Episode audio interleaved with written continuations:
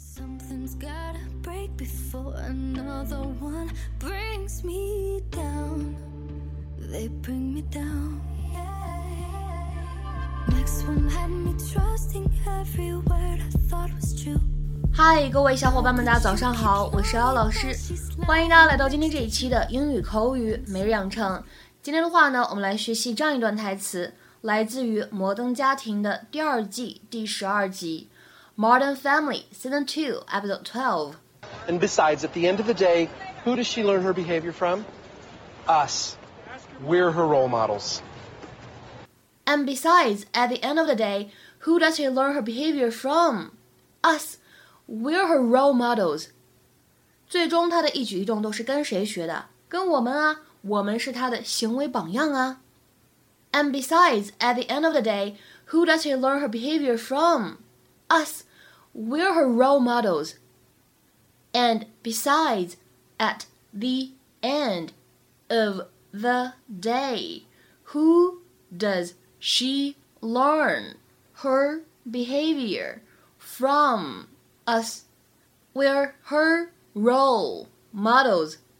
整段台词当中呢，首先开头的位置 and besides 当中呢，可以做一个完全失去爆破，我们可以读成是 and besides，and besides，然后呢，at the 这个地方需要注意一下，我们的这个 at 末尾这个 t 可以做一个不完全失去爆破，可以读成 at the end，at the end。没错，这个地方定冠词应该读成 the，因为呢 end 是一个元音因素开头的单词。然后呢，往后面看，end of 可以做连读。那么这样一个短语呢，我们就可以读成 at the end of the day。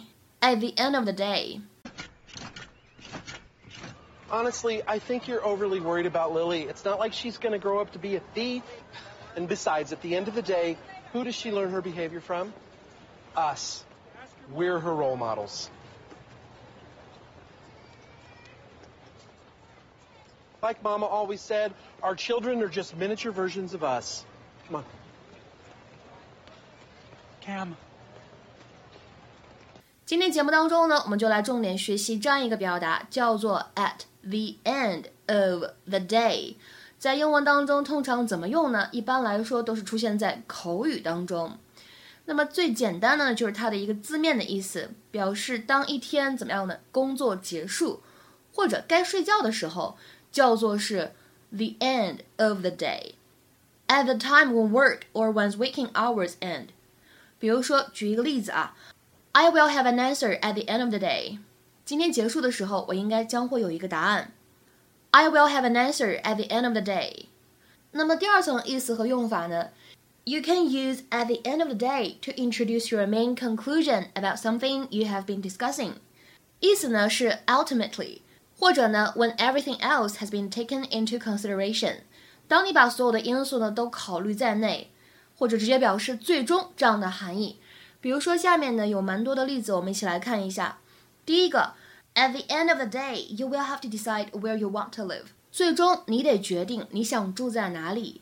At the end of the day, you will have to decide where you want to live。再比如说第二个例子，The committee interviewed many applicants for the post, but at the end of the day made no appointment。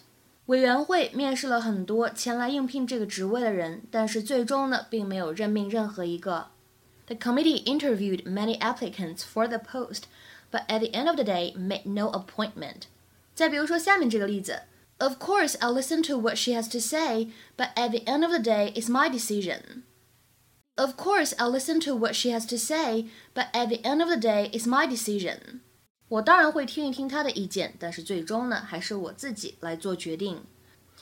再来看一下最后这个例子。 It was a difficult decision, but at the end of the day, we knew we made the right choice.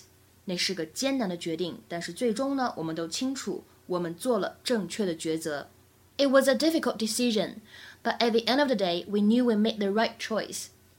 今天的话呢，请各位同学尝试翻译下面这个句子，并留言在文章的留言区。最终能引领你的生活从此向前的人，只有你自己。最终能引领你的生活从此向前的人，只有你自己。这句话呢，在翻译的时候，我们可以使用上这样一个短语，叫做 take something forward from here。